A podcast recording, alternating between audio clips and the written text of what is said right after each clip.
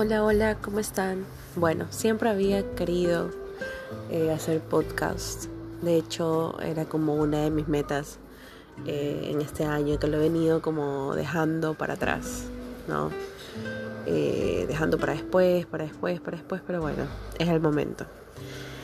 Y realmente quería hacerlo porque, como siempre le he dicho, a veces uno simplemente hablando o contando o conversando de su experiencia y de las cosas que a uno le suceden, puede aportar o ayudar a otros, ¿no?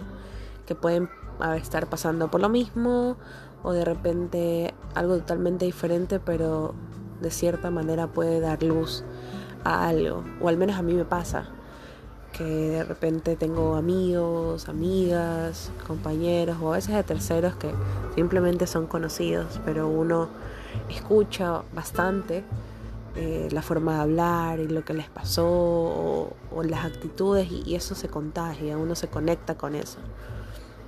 Entonces, bueno, aquí estamos. ¿Por qué ahora? El primer podcast, ¿por qué ahora? Creo que estoy en un día especial o he venido de días especiales, más bien, por decirlo de esa forma pues he estado muy sensible, muy encontrándome con mis sentimientos más profundos y por fin permitirlos aflorar, ¿no? A veces uno por, no sé, huir de eso no los, no los acepta y no los enfrenta. O a veces también, como no queremos molestar a nadie, tampoco lo hablamos, tampoco lo conversamos.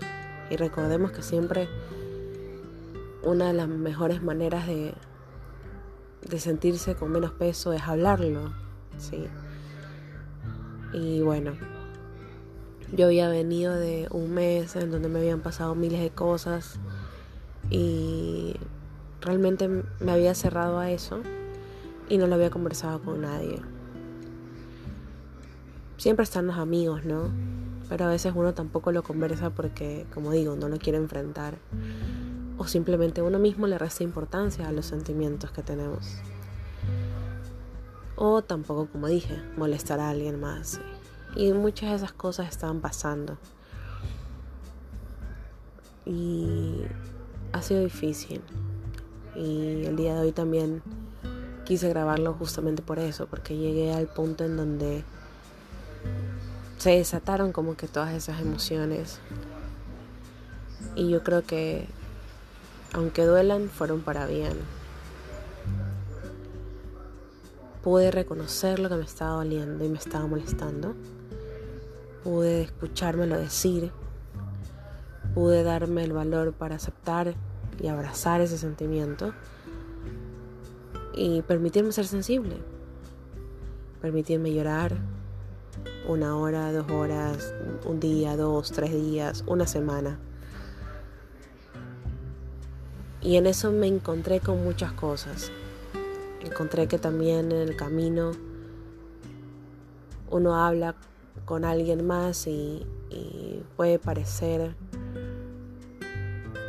que uno es dramático o uno es víctima o personas que le quieran restar importancia a esos sentimientos.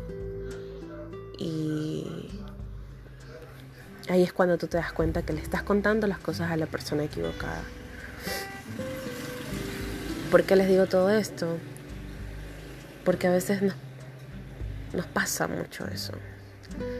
Y creo que también es una de las razones por las cuales tampoco demostramos lo que sentimos, por el miedo a qué me dirán, o cómo quedaré, o qué pensarán de mí que soy demasiado sensible, que, que llorar no está bien, que no consigo nada llorando, que soy dramático, que exagero, que, bueno, miles de cosas y palabras, ¿verdad? O muchas veces también hay respuestas que son demasiado frías, como, bueno, pero ya pasó. Y uno siempre cuando comparte lo que más siente, lo que uno siente profundamente, siempre espera un poco más de empatía de la persona a la que uno se lo cuenta. Incluso de uno mismo, ¿ah? porque podemos no hablarlo con nadie más, pero uno mismo permitírselo sentir y a veces uno también se habla tan mal y uno mismo le resta importancia, como dije. Ya no seas exagerada, Verónica, ¿para qué? Por gusto, ya pasó. Eh, no seas tonta, no sientas esto, ya. Y uno trata de taparlo por encima. Y muchas de esas cosas me pasaron estos días. Y me di cuenta de eso, justamente de eso que les hablo, que no hay que permitir que nadie en el mundo nos diga cuándo está bien ser sensible, cuándo no, o cuando ellos aceptan que uno sea sensible y cuándo no. Tampoco nadie nos puede decir la manera de demostrarlo. Si lo podemos demostrar llorando, si nosotros lo podemos demostrar conversando, si lo podemos demostrar, no sé, o cuál es la mejor forma que les parece. Y la verdad es lo peor que podemos hacer.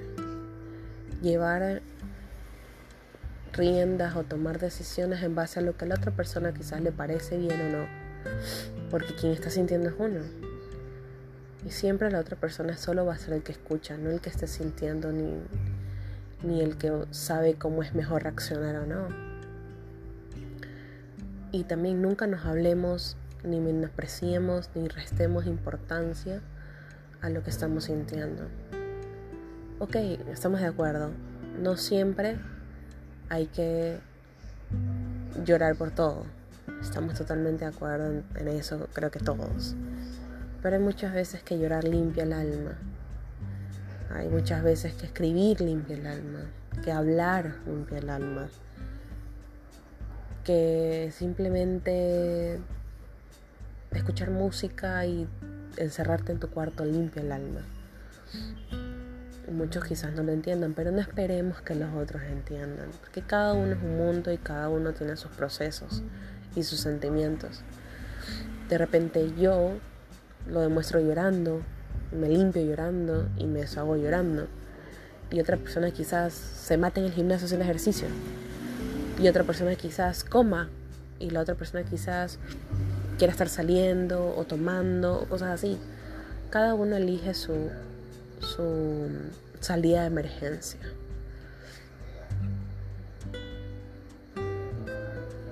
Y el error está en, en no permitirnoslo y darle el poder a otras personas que nos critiquen por eso.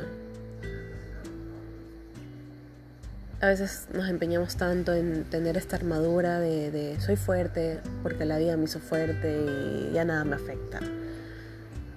O también creemos que el llorar ya, ya nos hace menos positivos, nos hace menos valientes, nos hace menos, menos fuertes, nos hace menos con ganas de enfrentar las cosas y seguir adelante o menos motivadores. Y no es así. Yo siempre he dicho que valiente es aquel que se atreve a ser como es, frente a un mundo en donde cada vez más la sociedad te impone como debes de ser. Y no solo la sociedad, también a veces uno mismo se pone en ese estándar, ¿no? Y, y no me puedo permitir esto porque no, yo no debo de ser así. Pero bueno, son cosas que suceden. Y todavía estoy en ese proceso. Si bien es cierto, ya derramé las lágrimas que quería derramar. Hasta el cansancio. Pero hoy me encuentro en esos lugares en donde digo, ok, lloré, me limpié. En ese proceso Sí, permití que muchas personas me dijeran ridícula, exagerada, dramática, miles de cosas. Y muchas veces le di la razón a eso y, me privé de sentir lo que tenía que sentir. Y creo que por eso mi proceso duró aún más, porque de repente si no lo hubiese permitido hubiese llorado bien dos días y al tercero me hubiese levantado y seguido. Pero bueno, si estuve en ese tirijala y en ese play pausa de ok, hoy día me permito sentir, pero luego no porque tengo que demostrar al mundo que no me importa y que soy fuerte. O porque no, porque después me van a decir eso, entonces no puedo sentirlo. Y así un montón de cosas, ¿no? Perdón si mis ideas están como desordenadas, pero realmente no tengo nada escrito. Es, es, es lo que voy sintiendo en el momento. Y quizás a veces soy repetitiva, pero es parte de eso. Solo está fluyendo. Entonces, hoy estoy en el lugar en donde veo para atrás y digo que lloré, me lo permití, bien o mal, me duró mucho tiempo, más del que debería, pero ok, es mi proceso. Y gracias a eso tomé decisiones. Tomé decisiones que al final van a ser buenas. Yo confío y tengo fe de que van a ser buenas. Y tomé decisiones que también no las tomé quizás antes por vergüenza. Sí, un poco por vergüenza a los demás, pero más por vergüenza a mí misma. Para los que me conocen saben cómo soy y siempre he sido alguien que dice hay que ser independiente en la vida, no por cuestión de orgullo ni ego, sino de tengo alas para volar, tengo que hacerlo y tengo que hacer todo lo posible para no dejar de volar y salir del nido. Y quizás eso también me, me alejó mucho de muchas personas y de muchas cosas. Y hablo sobre todo en lo familiar. Entonces, yo salí de mi casa a los 22 años, 22, casi 23 años, y me aventuré. Y dentro de toda esa historia de entre trabajos, vivir sola, me fui a Quito, regresé, bueno, miles de cosas. Me encontré regresando a casa, bueno, salí de casa de mi mamá, luego me encontré regresando a casa de mi papá eh, un par de ocasiones. Y siempre sentí vergüenza y siempre me, me refuté y siempre me tiré para abajo por eso. Pero hubieron muchas cosas que me mantuvieron alejada de esos dos lugares, sobre todo del primero del que salí. Y si algo le debo a todo este proceso que me permití sentir esta semana, estos días que les estoy contando, es que me permitió reconocer dónde debo estar hoy, en este momento, y dónde mi, mi alma, mi corazón, mi mente, mi ser me pide que regrese. Muchas veces uno tiene que volver donde fue feliz, en donde sí, hubieron miles de problemas, pero se sintió resguardada de alguno que otro modo. Y en donde cree que, si bien es cierto, las cosas se salieron de control, eh, se perdió el contacto, se perdió la conexión, se perdieron quizás en el medio muchas cosas, pero donde siempre se sintió hogar, ¿no? Aunque hoy sea un poco extraño, pero, pero uno siempre siente que tiene que volver y reconectar. Y yo me di cuenta y me di permiso de sentir eso, de sentir que para cargar energías, de sentir que para, ¿por qué no tomar mejores decisiones a futuro, que para estar más fuerte, para volver a, treparme al, al tren de ok, ámate, respétate, valórate, que es lo que he estado trabajando desde que inició este año. Para volver a recargar todo eso, tengo que volver al lugar en donde hay personas que, que me aman. Y para mí mi antigua casa, y para mí mi abuela, y para mí mi mamá, mis hermanos y demás, y estar cerca de mi, de mi otra familia, que es mi papá y mis otros hermanos y eso, significa eso, ¿no? Y Sí, admito que me duele un, me da un, golpe en el ego y un golpe en el orgullo porque porque a la final a la final este uno nunca le gusta como regresar, ¿verdad? Con la cabeza con la cabeza agachada. Uno siente que regresa con la cabeza agachada, pero la realidad es que no. La realidad es que aceptar esa necesidad, reconocer que quizás hoy no estoy en el lugar en donde imaginé, que quizás hoy lo que necesito es esto, aunque para todo lo que yo dije en algún momento está en contra o, en sentido contrario o no va en relación a... Pero es lo que necesito.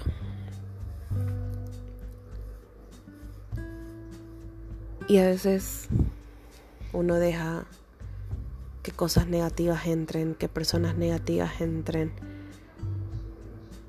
Y uno, por creer que todo va a salir bien, por creer que todos son buenos, por creer que todas las cosas que vienen son buenas, termina cayendo en huecos o en lugares o con personas que terminan quitándote muchas cosas buenas de ti o terminan teniendo el poder de hacerte creer quién eres, para qué sirves y qué es bueno y qué es malo.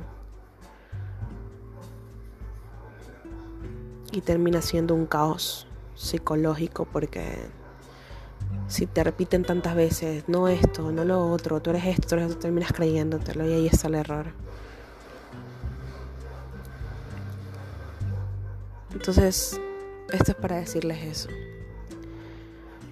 No veamos todo como un error, no veamos regresar a un lugar como un error, no veamos quizás no haberme atrevido a tal cosa como un error es respetar lo que sentimos en el momento, es rendirnos a ese sentimiento, a ese deseo y a eso que estamos necesitando.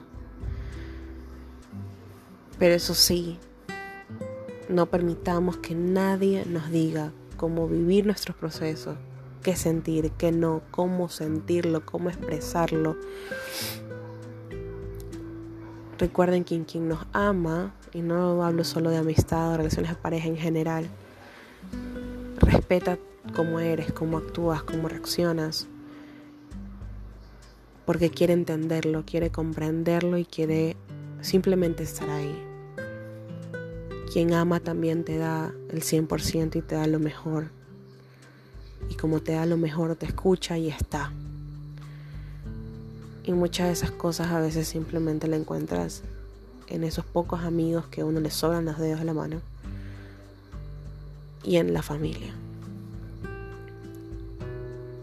Así que nada, espero algo de esto o se sientan identificados o los ayude o simplemente saber que a todos nos sucede. Yo hoy me siento todavía golpeada y un poco dolida, pero en el fondo todo este proceso de esta semana, de estos días, me ayudó como un golpe de realidad. Y a veces esos golpes de realidad, aunque duelen, te hacen moverte. Te hacen moverte y te ayudan a tomar decisiones. Y eso es lo principal y lo primordial. Porque te ves para adentro, aceptas lo que hay adentro, lo respetas y lo abrazas. Esta soy yo, este soy yo. Y esto es lo que estoy sintiendo y lo que mi cuerpo, mi mente, mi alma, mi corazón me está pidiendo que haga, ok, lo voy a hacer por mí. Quizás haya más de estos podcasts, no todos los días, quizás cuando tenga algo que compartir, pero siéntanse en la libertad de comentarlo, de hablarlo, de escribirme, de lo que sea. Ya les digo, yo no me creo nadie, no me creo influencer, no me creo motivadora, no me creo nada, pero creo que en el mundo si hubiéramos más personas atrevidas a decir lo que nos pasa sin vergüenza, muchos otros también se abrirían a hablarlo. Y no es exponer la vida a desconocidos. O quizás sí, porque no sabemos quiénes nomás nos están escuchando del otro lado. Ahora con las redes sociales todos tienen acceso a todo. Pero es arriesgarse, porque quizás alguien allá afuera que no conocemos, quizás necesite oír estas palabras. Yo fui muchas veces una de esas personas. Así que nada, mi lema siempre va a ser ese, mi filosofía de vida siempre va a ser esa, comparte, porque quizás lo que estás compartiendo le va a servir de mucho a otra persona. Y aunque nunca se conozcan, aunque nunca se vean, te lo voy a agradecer infinitamente. Que estén muy bien, descansen. Buenas noches.